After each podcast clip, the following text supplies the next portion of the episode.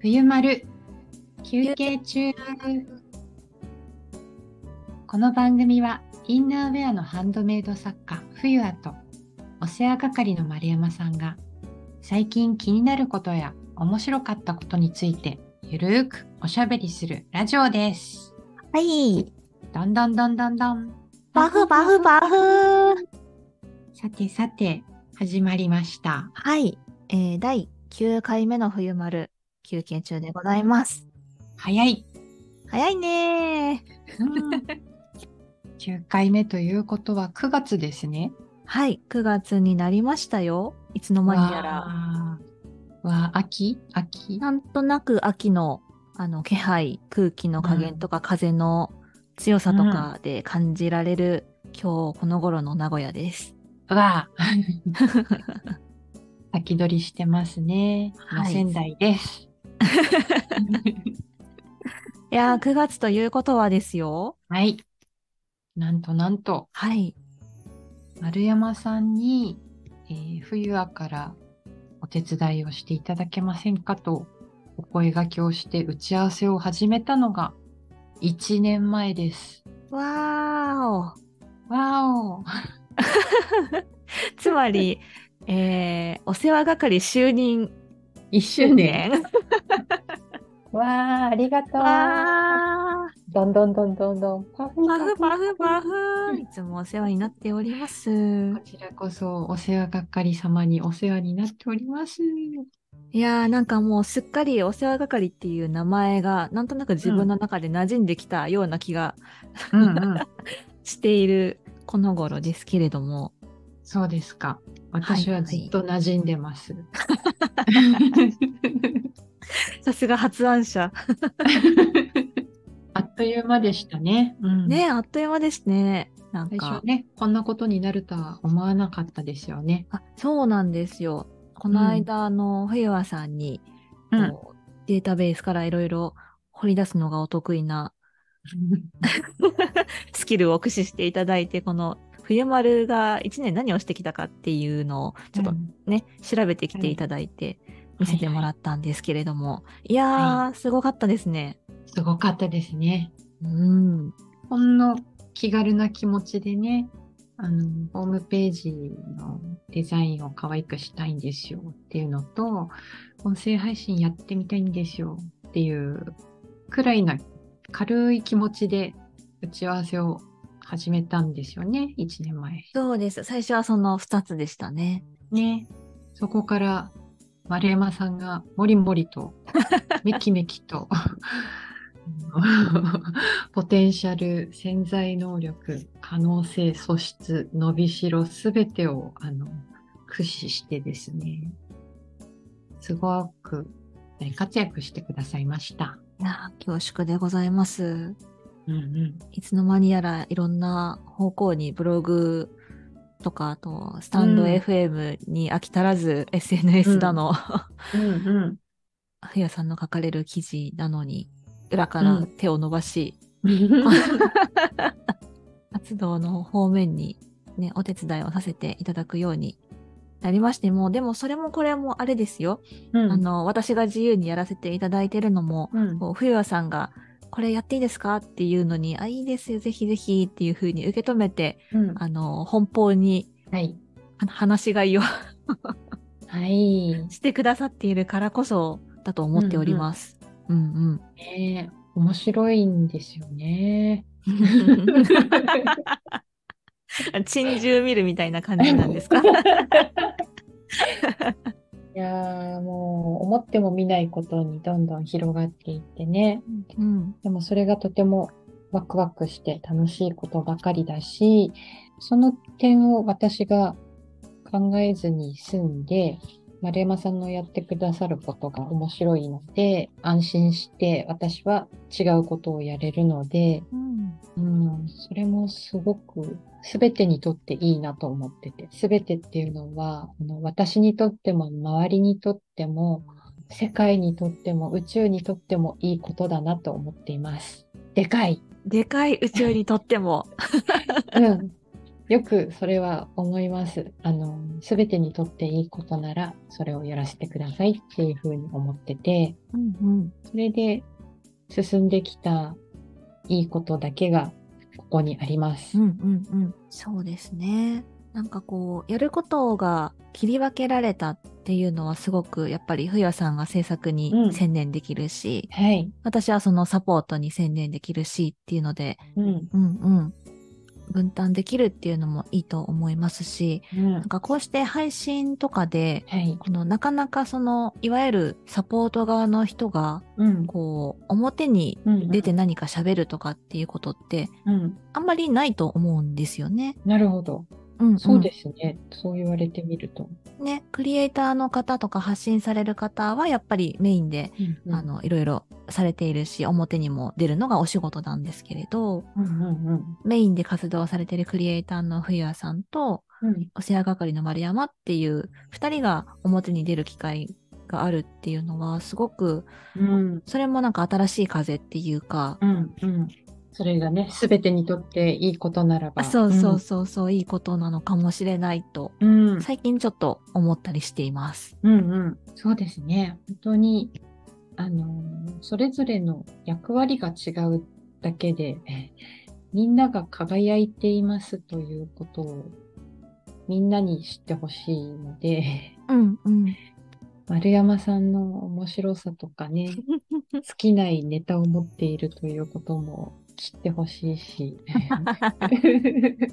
こうやってワイワイといろんな特徴の人が、あの、それぞれ得意分野が違う人たち同士が、あの、お互いをリスペクトして楽しそうにしてるって、すごくいいし楽しいですよね。うんうん。そうそう、そうなんです。うん。なんか、うんそういう意味でも、その、冬和さんの、うん。えー活動うん理念とか、はい。発信していきたいことっていうのにもちょっとつながってはい。いくんじゃないかなって、そうですね。うん、一年やらせていただいて思うことですね。いやいや、これからの私たち、あの、この一年でこんなにもいろんな変化があったので、うん、変化っていうのはね、あの、お話ししてた頃はヘルシングアイさんとのやりとりとか、うん、サクサクリエさんとのコラボとか、全然思ってもいなかったからね。うん、うん。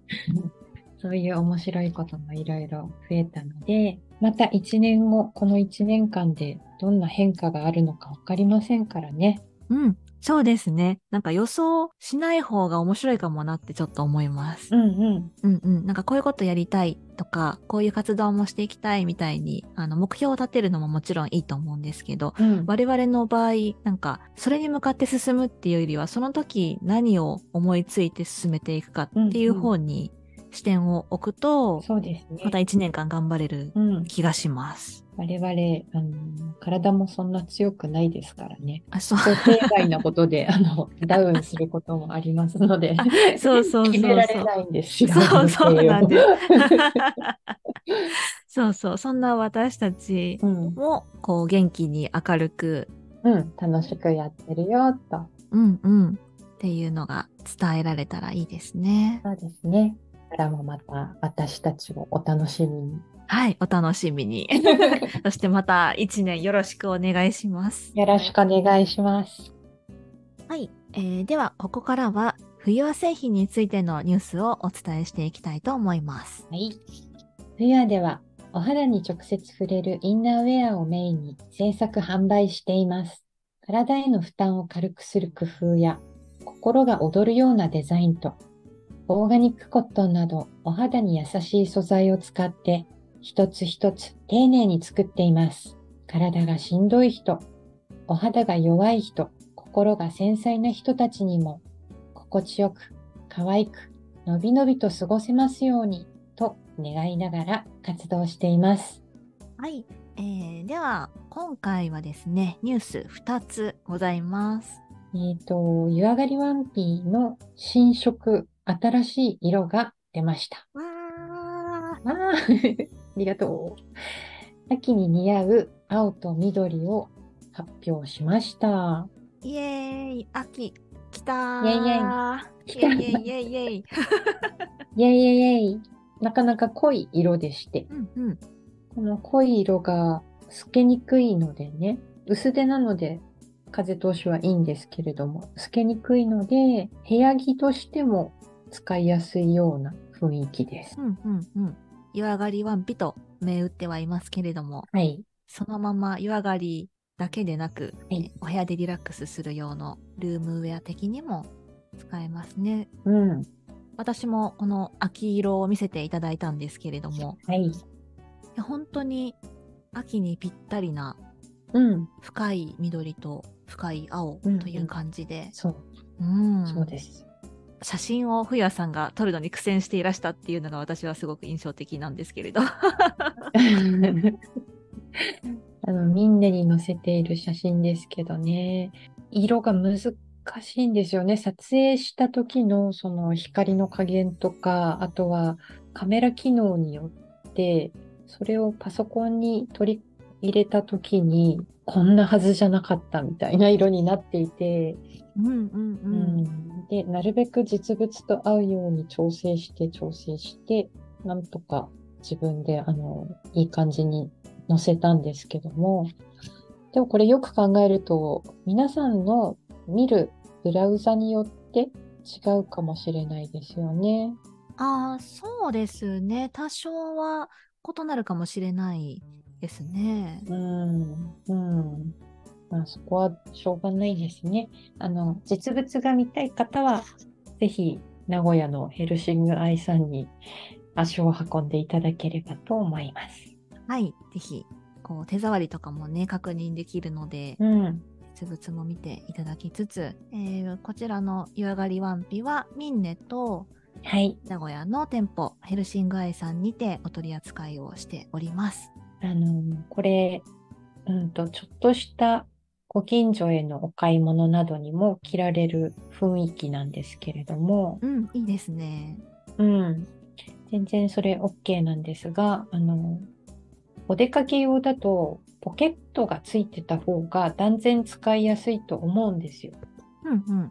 それはこう私の勝手なイメージなんですけれども、お出かけした時とかはポケットがあった方がいいだろうなとは思うんです。それに私もあの、そお外に出る用のワンピースを作るならポケットつけるタイプなんですけれども、うんうん。でも、湯上がりワンピはもともと体の弱い人を基準にして作っていて、すぐに横になりたいなっていう時に、あの、コロンと横になると、ちょうどなんて言うんでしょうね。ポケットが腰骨にぶつかって、うん痛いなって、ゴロゴロして痛いなって思ったりするんですよね。ああ、なるほど。縫い目のところが、そね、ちょっと膨らんでるじゃないですう。が、そポコッとなりますもんね。う。はい。うん。こんなささやかなことなんですけれども、少しでもその横になって負担がないようにポケットをあえてつけてないんです。うんうんうん。そうやってあの縫い代なんかもね、ロックミシンじゃなく折り伏せ縫いにして、なるべく体に当たるところが負担にならないようにしているので、お出かけするときはポケットがないのでバッグ持って行ってください。当たり前だ。そうですね。確かに、あの、スマホを一つだけ持っていくとか、なんかエコバッグだけポケに入れていくとかっていうね、方もうんいらっしゃるかと思いますから。うん。本当はポケット欲しいでしょうけれども、うんうんうん。これは湯上がりワンピの目的はやっぱり弱い人基準にしているので。うんうん。そうですね。うん、室内でゴロゴロできる はい。ような対応をしているはい。湯上がりワンピということでね。そうなのです。いやー涼しくなってきますけれども、はい。変わらず湯上がりにゴロゴロして、うん。ゆっくり過ごすために来ていただきたいですね。はい。では、湯上がりワンピのニュースはこのような感じで、はい。そして2つ目は、テトラポーチがドミンネで販売開始しました。わー、どこどんどんどこどんどんどんどんパフーパフあの、今までヘルシンガイさんで店頭で触れて遊べるー。あの、感触を味わってもらえる分だけだったんですけれども、うん、写真撮影もできまして、ミンネにアップしました。はい。このね、苦手だった三角の撮影を頑張りまして、うんうん。正面と横向きだけ撮って、あとは丸山さんが撮ってくれたイヤホンとかメイク用品と比べられる写真を挟んで、あの様子がわかるようにしましたので、ぜひぜひチェックしてみてください。はい。ぜひ、いろいろな柄がね、色と柄がありますので、うん。こう、お気に入りのものをちょっと探してみていただくっていうんうん感じで。このふわふわ感が丸山さんが動画を撮ってインスタにアップしてくれたので、それがすごくふわふわが伝わる動画になってますので、ぜひご覧になってください。はい。あーじゃああ、せっかくですので、あの、概要欄に、その、ミンネのリンクと、あと、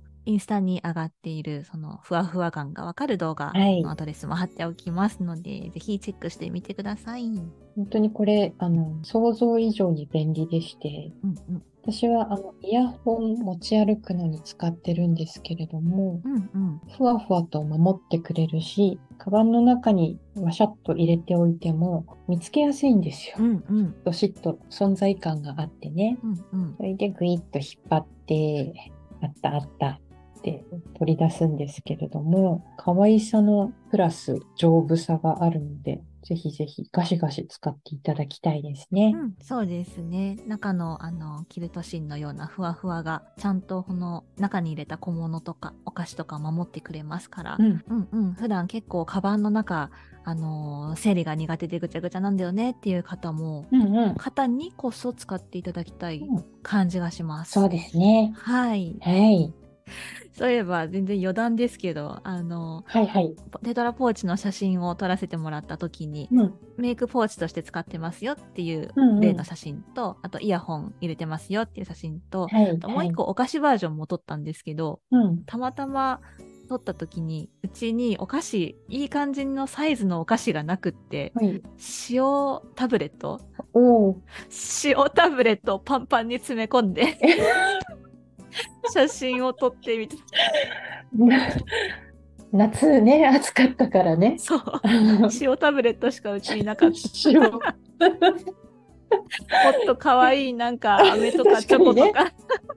そうだね。ないとちょっとあの映え的にちょっと問題ありだなって思っていや、記念に良かったかもしれないですよ。この2023年夏のハードな様子がそこで伝わってきたかもしれない。確かに耐え抜くためにこんだけタブレット持って歩いてますみたい リアル、リアルな感じがいいとな思いねますが。そうそう体の弱い我々を象徴するような アイテムになったかもしれない 塩タブレット。ああ、ちょっと見たいな。ちょっと発掘したらじゃね。ああ、の秘密裏にお見せします。もしかしたら採用するかもしれない。ね。かもしれませんね。はい。おまけとして。はい、ねそんな余談でございました。いい余談です。ビワ製品はミンネと店舗でお買い求めいただけます。ミンネのアドレスは、ミンネ .com、アットマーク、エンジョイフユア、アットマーク、ENJOY、FUYUA、エンジョイフユアです。店舗は愛知県名古屋市にあるヘルシングアイさんに置かせていただいています。マクロビオティックなど自然食品の販売とオーガニックカフェのお店です。よろしければぜひ覗いてみてください。はい、えーそれでは次は休憩のおしゃべりに参りましょ参りましょう。小岩さん、今日のテーマは？う。はい、さなぎから腸へというお話です。おー、なんか深そう。タイトルからなんかすごく意味深です。ーちょっとね、虫が怖い人には申し訳ないんですけどね、はいはい。ご近所にとレモンの木を植木鉢でせっせと育てていらっしゃる方がいるんですよね。うんうん。へえ。えっと、歩いてるとそのレモンの木をよく見るんですよう。んうん。ある日そこの方とお話ししてて、レモンの木ですねっていうお話をしてたら、それはアゲハチョウの幼虫のために育てているお食事用のレモンの木だったんですよ。だからそこは保育園みたいな感じで、ああ、なるほど。いい例えですね。保育園。うんそこでキャッキャキャッキャと遊んで、うんうん葉っぱをもぐもぐして成長していくんですけれども、うんうん。なんかね、その幼虫とかさなぎとか越冬もするらしくって、うん。結構仙台寒いんですけども、その方がそのさなぎの状態をカブトムシとか飼うような容器に入れて、冬越しして、その後ちゃんとアゲハになるらしいんですけどね。へえ、すごいですね。本格的っていうか。そうなんですよ。うんうんと、毎年来るらしいんですよ。卵を。産みに。鮭の遡上と一緒で、本能的にここがお家だって分かってるみたいで、うんうんそれでちゃんと毎年帰ってきて卵を産むから、そこでいつもそのレモンの木の葉っぱを食べて、すくすくと幼虫が育っているというそのレモンの木があるんですけども、うんうん。つい先日そこの前を通ったらね、レモンの実がなっていて、クリスマスツリーによく丸いピカピカ光る玉が、ガラス玉があるじゃないですはいか。はい。あんな感じにまん丸くコロコロとたくさんのレモンの実がなっていたので、可愛いなと思ってそれを撮影したんですよ。うん。そしたら、その、まあ、撮影終わって、えー、この実何個あるのかなって、チロチロ見ていったら、すっごい大きいアゲハの幼虫を発見して、えー びっくりして、そこからあのーえ、えってよく見たら、後から後から発見して、結局16匹いたんですよ。わーお。生きのいい幼虫ちゃんたちが。戯れていたんですね、そんなにたくさん。そう、なんですよ。前にその幼虫をそこの方に見せていただいたときは、この鳥の糞みたいなのがそうですよって教えていただいて、本当に鳥の糞みたいな、なんかグレーと黒と白の混じったような幼虫がちっちゃくいたことだけ記憶してたんですけど、うん。そのグレーと白と黒の色の子もかなり丸々と大きく成長していたし、さらにそこから進化したあのキャタピラーのような緑色の大きな太い幼虫もゴロゴロそこにいて、めちゃめちゃびっくりしましたね。へえ、すごいですね、それは。うん、一本のレモンの木がそれを支えていたわけです。はあ。うんその根本的な質問なんですけれども、はいはい。幼虫ちゃんってレモンの木がいいとかっていうのがあるんですかね？どうやら柑橘類が好きらしいんですよ。そうなんだ。うん、それで、あの、美味しい美味しいって食べているので、そこではもう一本レモンの木足してました。へえ、彼らのために新しくですね。そうなんですよ。そこにね、すごいなぁ。数日後に行った時は、やっぱり葉っぱが枝になってて、食べ散らかされて、葉っぱの芯、なんていう、葉脈？葉脈の芯の部分だけになっててね。ああ、めちゃめちゃ成長期ですね。うんうん。食べ盛りというか。食べ盛り、食べ盛り。へえ。で、その時に、あの、可愛いなと思って、その、緑色のまん丸になってるレモンの木の写真をツイッターに載せようって載せてたんですけど、うんよく見たらそこにも、あの、幼虫が写ってて、写真撮ってる時は気づかなかったんですけど、うんうんツイッターに載せる時に、いるじゃんって気づいたので、うんアハ体験になりますので、もし興味のある方は、そのツイッターに載せた写真をよーく見てみてください。答え合わせできるんですかこれ。見つけたら、ふうやさんにリプライすると、当たりですとか。それは違いますとか。本当不思議なんだけど、あの、気づかないときは枝だと思っちゃうんですよねう。んうん、思います思います。さっき私もうんそれで見落としま、見落とした？見落としましたもん。ね。うんうん。だけど一回気づいちゃうと、二度と枝には見れない。そう、枝だと思っていた頃にはもそうう。戻れないんですよ。戻れないんですよ。かなりクリアにいるんですよ。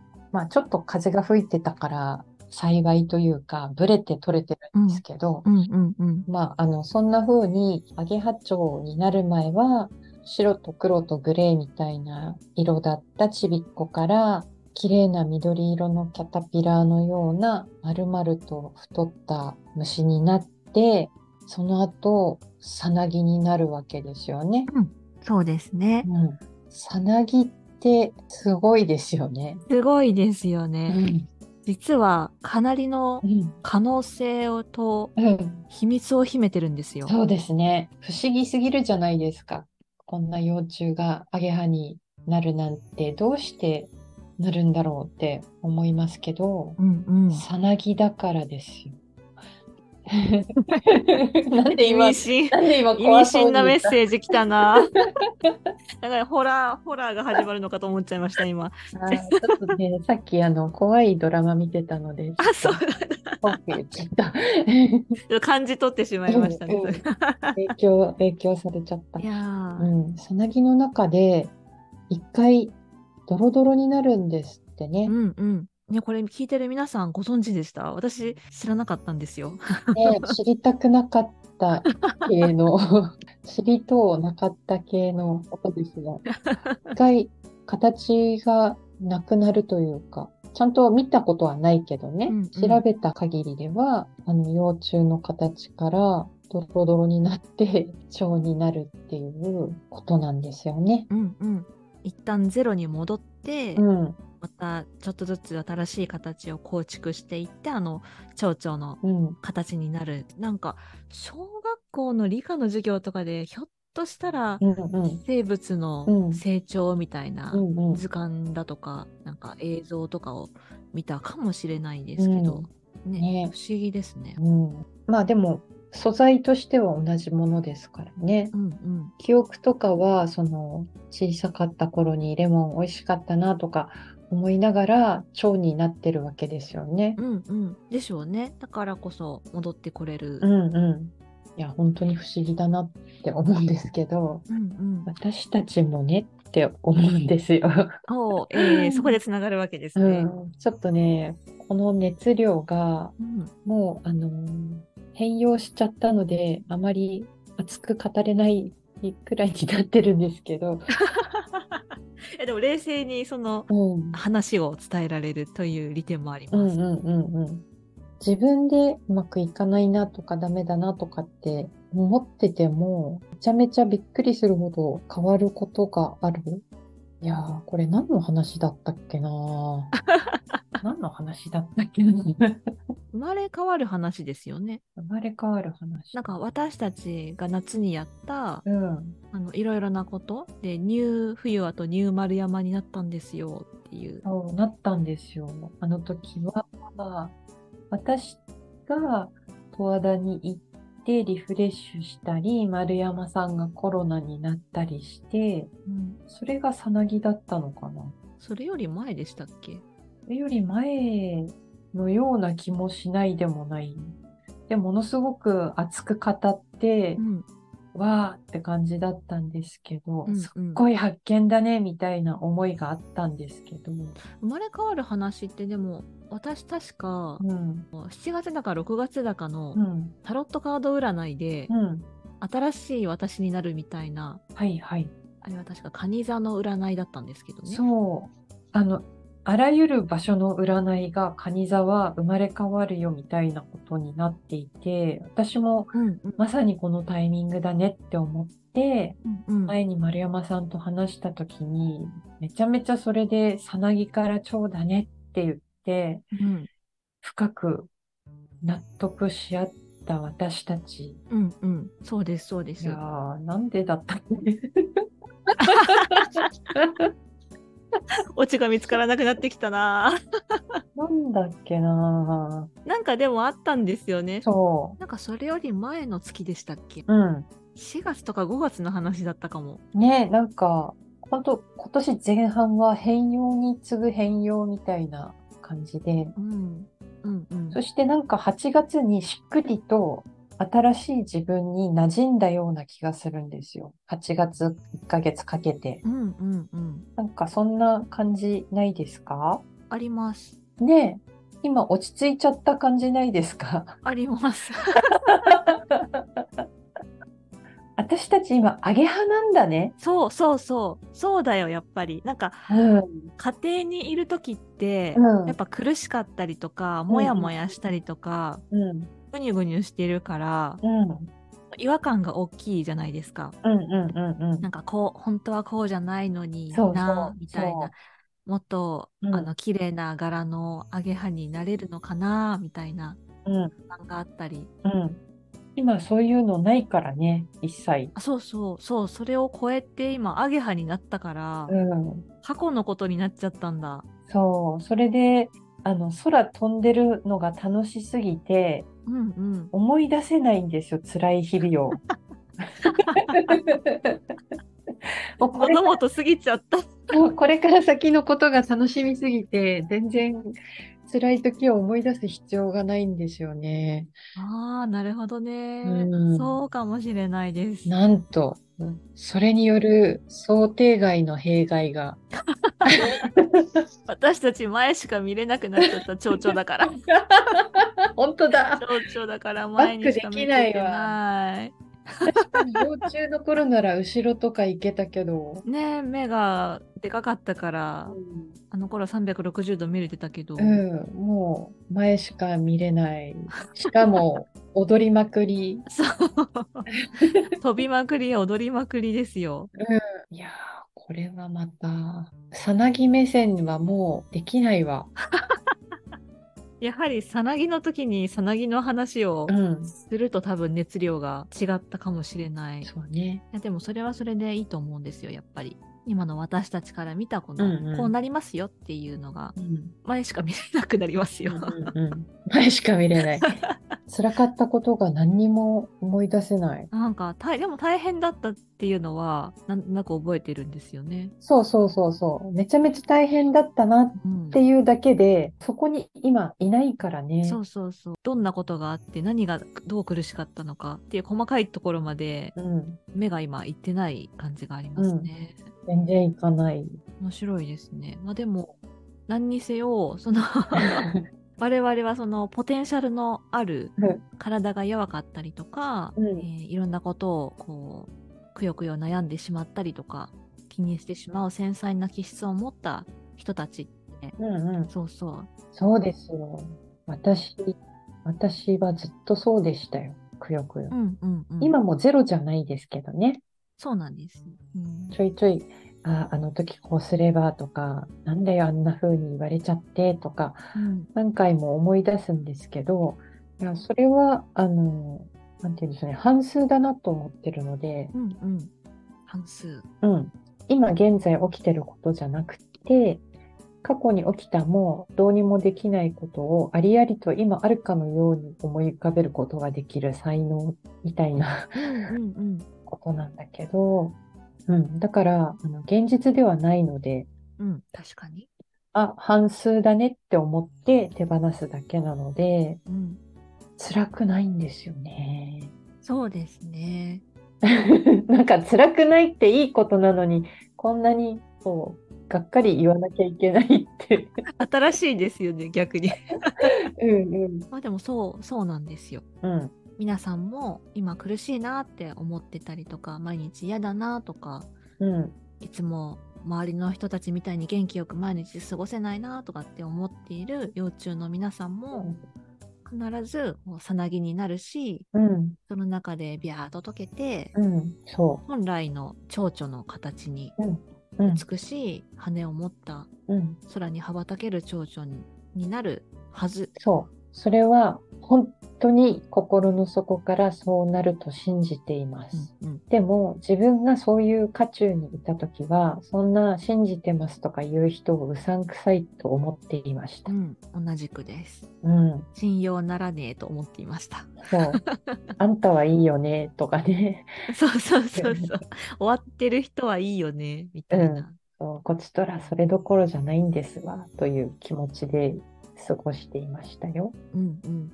何年も。なかなか受け止めるのは難しい年頃。うん年頃ではないな。でも、年頃。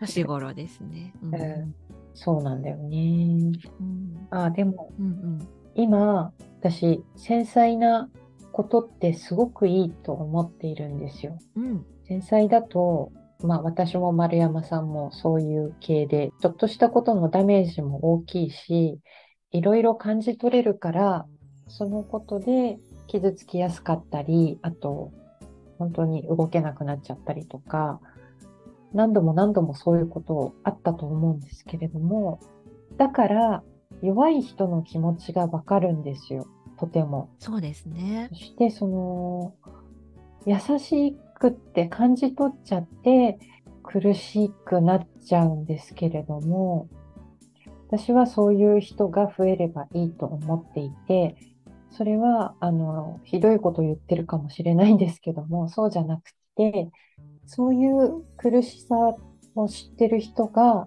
こんな風になったらいいなっていう優しい世界を作る人になると思うんですね。うんうん。で、繊細にいろんなことを感じ取る人が、こうなったらいいなって繰り広げる、発信する世界っていうのは、とても素敵な表現豊かなとか、感じ取れることがすごく豊かに持ってるはずなので、あのいろんなところに気を配って、美しくって、誰でもが優しい気持ちになったり、楽しくなったりできるように配慮したような世界を作れると思うんですよ。